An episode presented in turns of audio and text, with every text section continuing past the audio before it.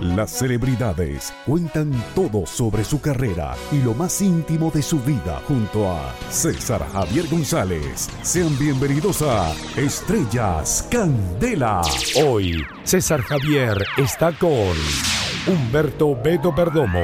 ¿Con qué equipo llegaste a, a Ah, Venezuela? él- Me- él me ofrece- el Maracucho me hizo una, una, Ajá, una, una oferta. Él me dice, Zulia. Y yo no había narrado nunca en Venezuela. Entonces, Zulia. Pero resulta que cuando él narraba aquí en esa época, él era el director de deportes de, de- de- ya de, de Maracaibo. Y ya él tenía problemas de la vista. Entonces mandó a hacer la caseta a nivel del terreno. Y entonces yo llego ahí. Y está esto, es la primera que lo voy a decir. Se me arrugó el corazón, me dio miedo.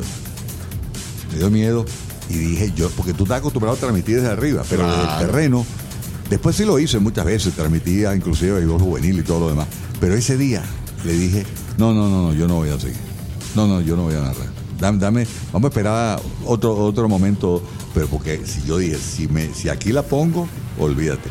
Y la inseguridad que me transmitía, estar al nivel del terreno, la proyección del campo no era la misma, ¿no? Una estupidez mía, pero como estaba tan novato, no quise lanzar. Esa fue. La primera oportunidad real fue en, mm, en televisión, pero primero tuve esa temporada, ¿no? Con, con Bocanel y todo lo demás. Entonces yo, como le decía a él, él me presenta a mí, Bocanel, y él, y él anotó lo, el pueblito. Bueno, y por acá un joven que viene de allá desde Baruta, Estado Miranda, va a Venezuela, va a quedar para amarrar. A mí me daban el cuarto, quinto y sexto inning.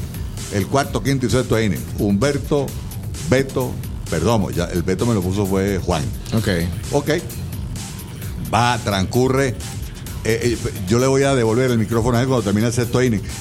Y ahora, amigos de Venezuela, aquí está para ustedes Bob Canel. Él decía, que una frase decía, no se vayan, que esto se pone bueno. Entonces, yo digo, el hombre que siempre nos dice, no se vayan, y se me olvida y me paro, me pongo de pie, que esto se pone sabroso. Y entra el viejo y dice, no es sabroso, es bueno, pero sonó sabroso. ¿Qué te parece la velocidad que tenía ese viejo? eh? ¿Ah? Ya tenía en esa época como 79. Pero un avión igual. Un avión, la mente estaba viva, pero fumaba muchísimo, tenía enfisema Uy. pulmonar y esa fue la muerte de él. Y bueno, después de eso Así- vine a así- Venezuela. a- Así encuentra, así, o sea, así de- de- comienza con el Zulia entonces. No, no, no, no, no, no fue con el Zulia. De allí yo entro primero en Venezuela en la televisión, Venezuela en la televisión. Trabajando en televisión, como tres años, el primer equipo fue Caracas. Carlos Toa Bracho tiene un lío con el negro Prieto y tal.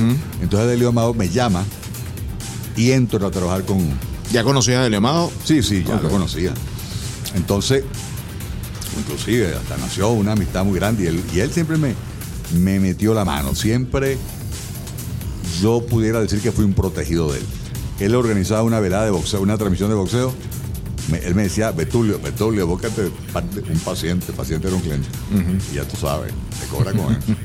este, béisbol, boxeo, y yo con mi paciente. yo con mi cliente. Bueno, entonces allí es que arranco con el equipo de los Leones del Caracas de la mano de Delio Mauro. ¿Cuánto tiempo narraste con los Leones? Yo estuve en dos etapas. En esa primera etapa duraría dos años, porque después Carlos Tobar hizo las paces y me volaron a mí. Entonces yo paso al Magallanes. Magallanes, el jefe del circuito era Belardo Raidi. Eh, ahí fui llevado por Carlito González. De esa primera etapa del Caracas, ¿recuerdas una, a la alineación estrella? Lo- lo- los duros de su momento. Los caballos eran Antonio Armas, Ajá. Baudilio Díaz, Jesús Marcano Trillo, segunda base. Eh, estaba, ¿quién más por allí? Willibaldo Quintana, que nunca fue un pelotero que llegó a la Grandes Ligas, pero que en Venezuela rendía muchísimo. Y estaba Luis Peñalver, un veterano pitcher, que siempre, bueno, en Venezuela pues eh, dejó números impresionantes porque era un imitador, por cierto, también de Juan Marichal, el único dominicano que hasta ahora está también en el Salón de la Fama. Va a llegar después muchísimo, pero ese fue el primero y nada le quita lo bailado. Y te sacaron entonces por la entrada de Carlos Tobar. Sí. Y entonces entras al Magallanes. Entró el Magallanes. ¿Cuánto tiempo estuviste en el Magallanes? Magallanes en esa etapa el narrador era Felo Ramírez, ¿no? Por cierto que yo era admirador de cómo narraba Delio Amado. pausado y tal. Cuando llego, yo, no, yo, yo honestamente no escuchaba a Felo, honestamente. Pero ese día me llegó un radiocito porque me tocaba debutar con él. Y eh, habían dos envases. Y, es, y dan un rolling por toda la almohadilla de tercera, entre la almohadilla de tercera y el jugador de tercera base. Y ese tipo co- ya estaba viejo. Bueno, sigue narrando todavía y tiene como 90 años para que tú sepas. Es la voz oficial de los Marlins de Florida. Hay una avenida en Miami que se llama Felo, Ramírez. Ramírez, es verdad. Para que ustedes tengan idea de lo que significa. Pero en ese momento veo, oigo mejor dicho, yo estaba ahí viendo y oyendo con el radiocito aquí. Rolling por la tercera base, la pelota pasa hacia Leville, se abre hacia el foul de segunda cruza por tercera, se viene para la goma, el de la primera pasó por segunda, viene por tercera base, la bola va al cortador, mandan al hombre para la goma, el tiro del cortador, viene al home abierto, quieto, y el bateador corredor se metió hasta la tercera base de la jugada. No puede ser esta vaina. Impresionante, ¿no? Porque Delio, con tremenda voz, ¿no? Yo inclusive tendía a imitarlo hasta en las cuñas. Ver creen el pejador perfecto que pone vida, vida en su caballo presenta los tres primeros bateadores. Pero él, por ejemplo, narraba. Rolling al short, tiene el short, tiene la primera out. Tremenda voz, es, es la voz del béisbol. Es verdad. La voz del, del béisbol. Pero este cubano que tenía la voz así como aguda, ¿no? Ajá. Muy aguda, y fuera del micrófono no se lo oía, pero el micrófono era un gigante. Y, es- y él es un enano, pero en el micrófono, un gigante. A la hora de describir, nadie lo ha hecho como él, con la emotividad que lo hacía él. Porque déjame decirte, yo admiraba también a Bocanel. Bocanel era más leyenda, eh, digamos, eh, era un narrador que lo hacía disfrutar a uno porque te narraba este momento, pero te recordaba años para atrás y hasta te hacía cosas hacia el futuro. ¿Cómo será este muchacho dentro de cinco años? ¿Cuánto irá a cobrar? No sé, cosas, porque los números. O sea, te hablaba, te proye- para no fastidiar a la gente con cosas del pasado, Y la proyección. la, pro- te proyectaba, ¿no? Era un hombre vivo en eso.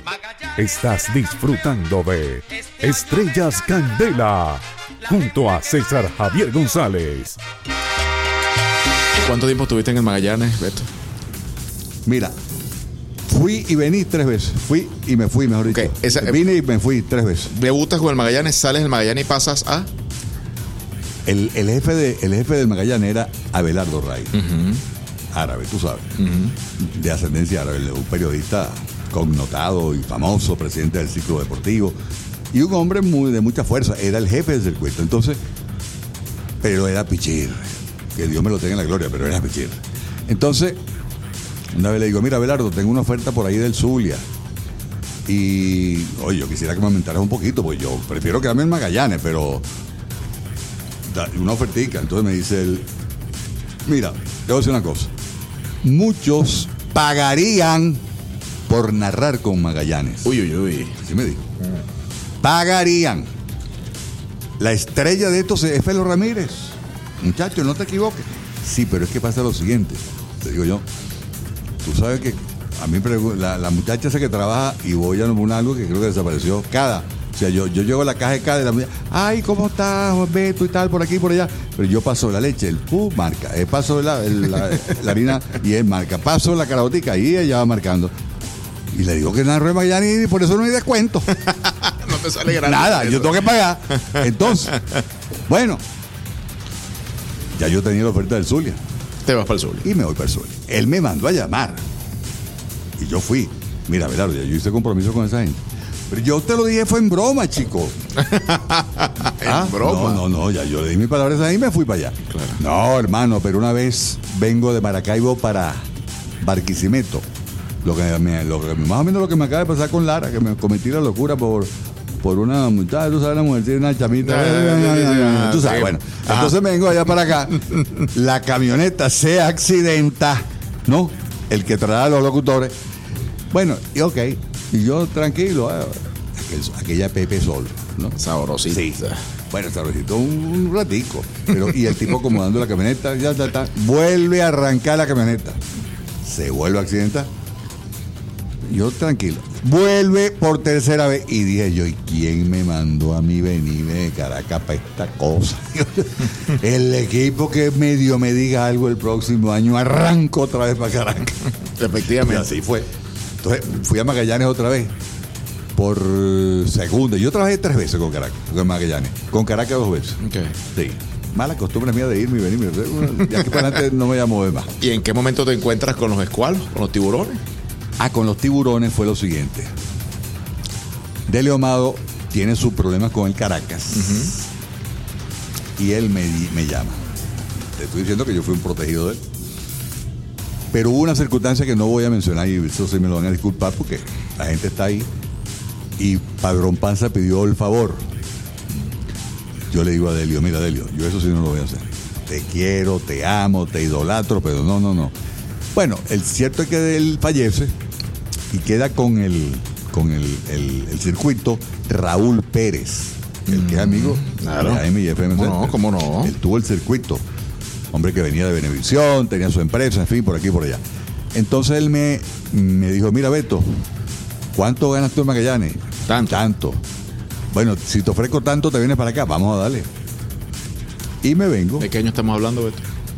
La temporada, Magallanes venía de ser campeón. De los de tres años había sido campeón dos veces. Y el que no se ganó en el medio era el mejor equipo de los tres.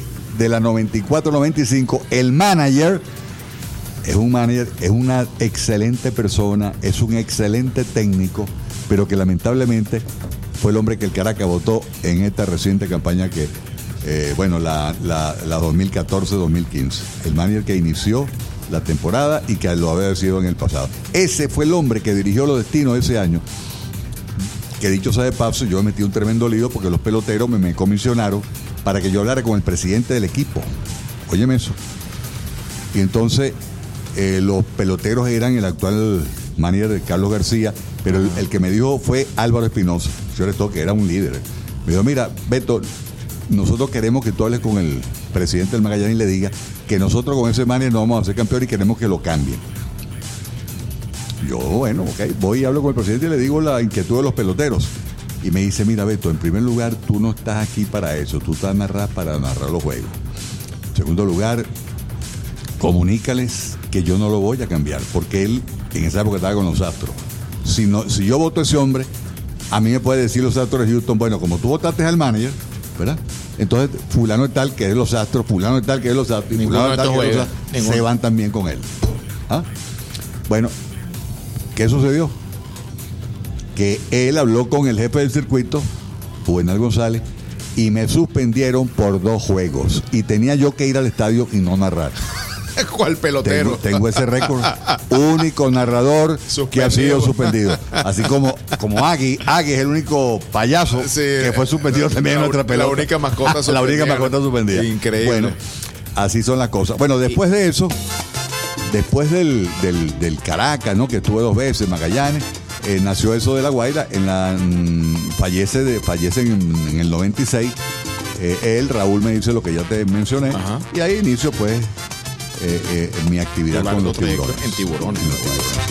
Estás disfrutando de Estrellas Candela junto a César Javier González.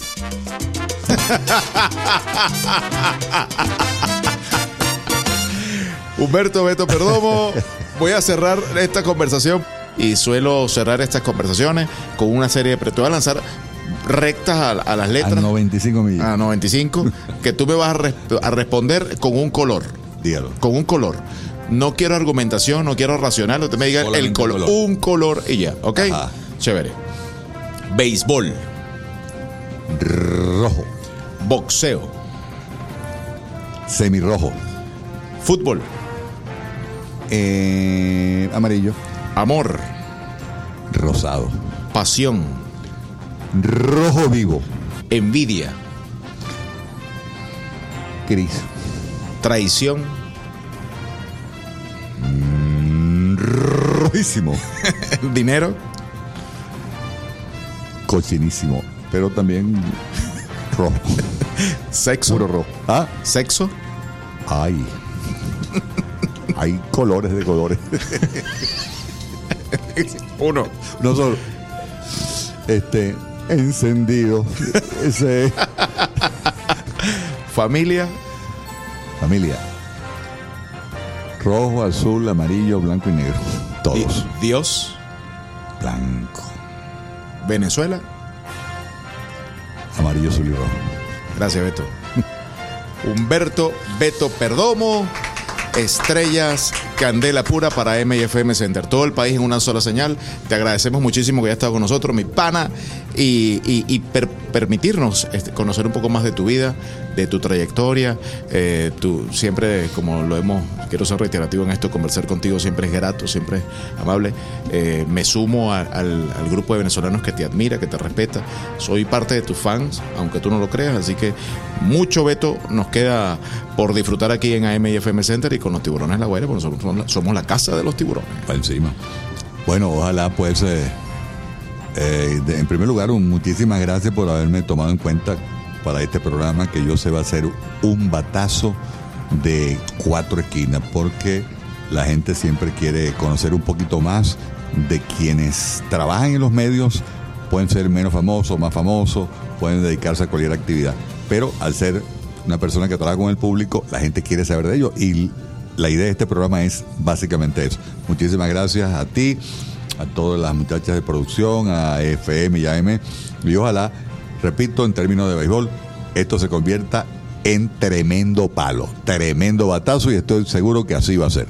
Y esto fue Estrellas Candela Pura 91.9, hoy rindiendo homenaje a un gran compañero, a una gran persona, a un gran profesional como lo fue Humberto Beto Perdomo.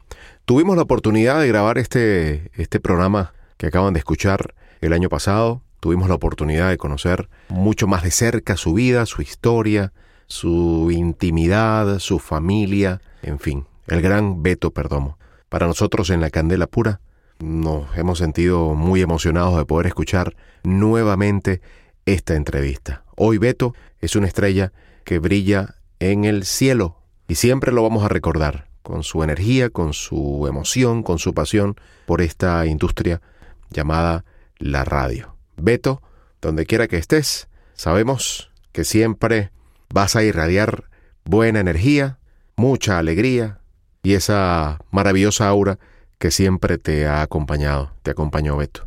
Cuídate donde quiera que estés, Beto, y seguro luego nos volvemos a ver. Esto fue un programa muy especial de Estrellas Candela Pura. Les habló César Javier González. Gracias por acompañarnos en este episodio. Seguiremos conociendo historias en Estrellas Candela junto a César Javier González.